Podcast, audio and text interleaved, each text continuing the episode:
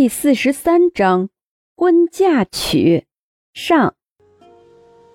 张父和张母虽然很想帮张逸晨，但是张逸晨和秦洛风两个人在一起的可能性实在是太小了，不如就这样算了吧。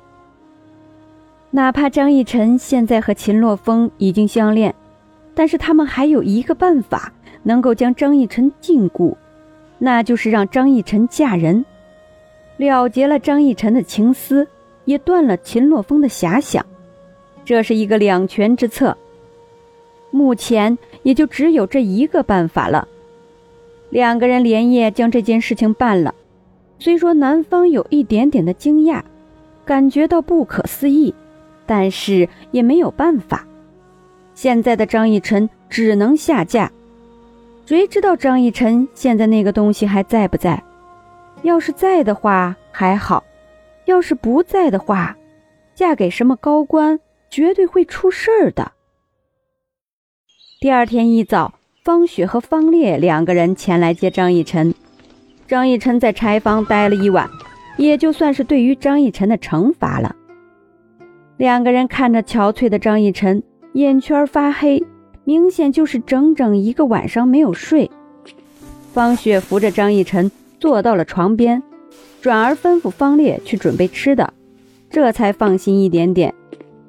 张逸晨愣愣地看着方雪，根本没有想到昨天还在秦洛风的身边，但是今天却已经到了这里。人生恍如梦，快乐的时间总是很短暂的，心里不知道为什么好像是空了一块，那一块也只有在秦洛风身边的时候才能填补。不然的话，便一直在那里空着，凉飕飕的感觉，好像有鲜红的血液在流淌。张逸晨感觉不到痛楚，看似有血有肉的生命，却没有灵魂的存在。这是什么？这是行尸走肉啊！只不过是离开了一天的时间，张逸晨便没了感觉，似乎现在什么事情也不会让张逸晨心中。有任何的波动，直到秦洛风重新出现在张逸晨的面前才可以。但是这只是枉然。张逸晨很温顺的一口一口吃着方雪递过来的东西，不知道吃的是什么，在张逸晨的口中也没有任何的味道。张夫人在门口看到张逸晨这个样子，觉得张逸晨一旦失去秦洛风。就会变成一个木偶一般，这样的张逸晨比泪眼婆娑的张逸晨更加的令人心疼。走到张逸晨的身边，张夫人脸上的神情缓和。逸晨，张逸晨抬头看了一眼张夫人，微微一笑。娘亲，坐在张逸晨的身旁，张夫人将张逸晨搂在自己的怀里。逸晨啊。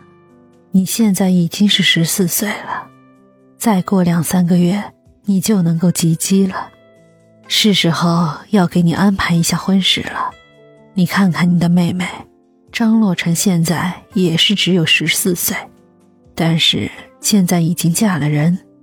你身为一个嫡女，本来现在就已经比庶女晚嫁了，但是要是超过了一年的话，时间就长了。你会被别人说闲话的。张夫人很担心的看着张逸晨，但是张逸晨脸上没有任何的神情。昨天晚上有一个人连夜来提亲，本来我们还不同意来着，但是那人很优秀，能文能武，相貌也很不错，你娘我啊就替你答应了那门婚事。什么？张逸晨一惊。一脸震惊地看着张夫人，张夫人说的是真的吗？难道张逸晨就这样出嫁了吗？张逸晨不知道那个人长什么样子，是什么身份，甚至都不知道那个人的性情如何。还有，张父和张夫人为什么不事先跟张逸晨说一声呢？他们让张逸晨出嫁，就是为了让张逸晨和秦洛风再没有任何的可能。这样的事情真是一举两得。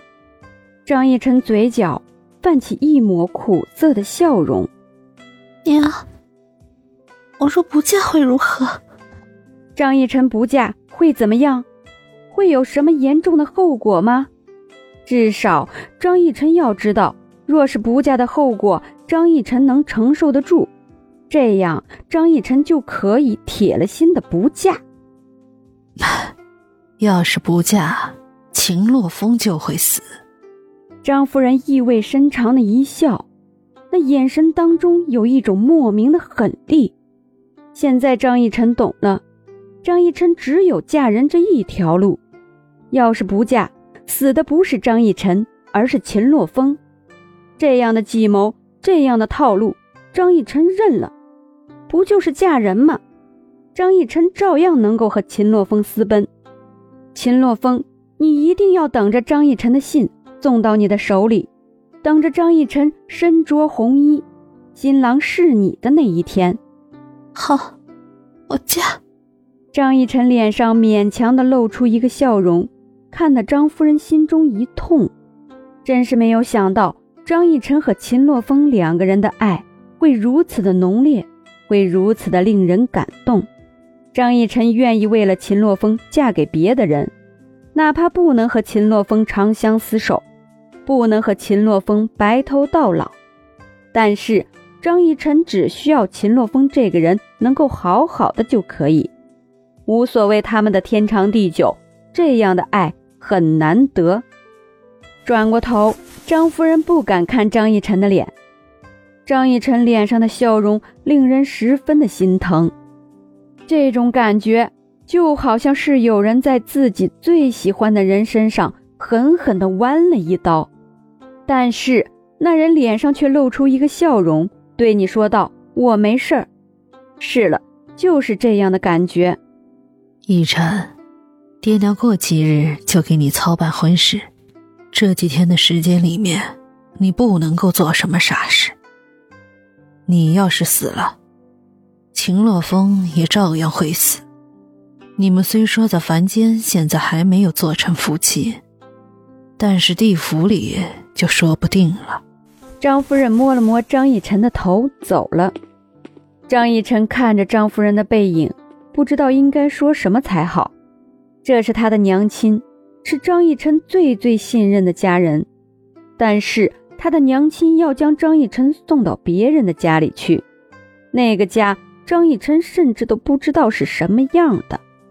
张逸晨并不怨张夫人，因为张夫人是他的娘亲，身体发肤受之父母。虽然张逸晨是一个现代的人，而且是后来才认识张夫人的，但是若没有张夫人的关爱，张逸晨的嫡女位置一定是保不住的。但若是张逸晨变成了一个傻子，谁能受得了？哪怕是张夫人也受不了。两天过后，举国上下盛世华年，张将军府的嫡女嫁人了。是的，毫无准备的就嫁人了。皇帝送了礼物，三所素安也送了不少的东西给张逸晨。六皇子和七皇子两个人一起来送礼。